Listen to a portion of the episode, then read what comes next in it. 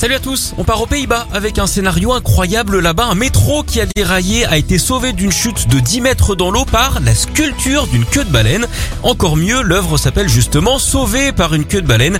La rame de tête est donc sortie des rails, a défoncé un panneau stop et a terminé suspendu dans les airs. Il n'y avait que le conducteur à bord, heureusement il est indemne.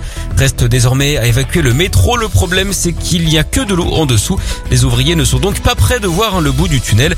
D'ailleurs, je vais vous tutoyer, mais sais-tu quel est le point commun entre ton popotin et un métro, eh bien ils sont euh, tous les deux souterrains.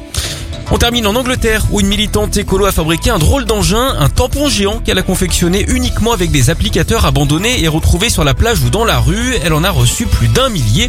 C'est pour attirer l'attention des fabricants et les inciter à utiliser des matériaux biodégradables plutôt que plastiques. On espère hein, que les industriels ne s'en tamponneront pas. En tout cas, bravo à cette militante qui, avec ce tampon géant, espère vraiment faire évoluer les règles.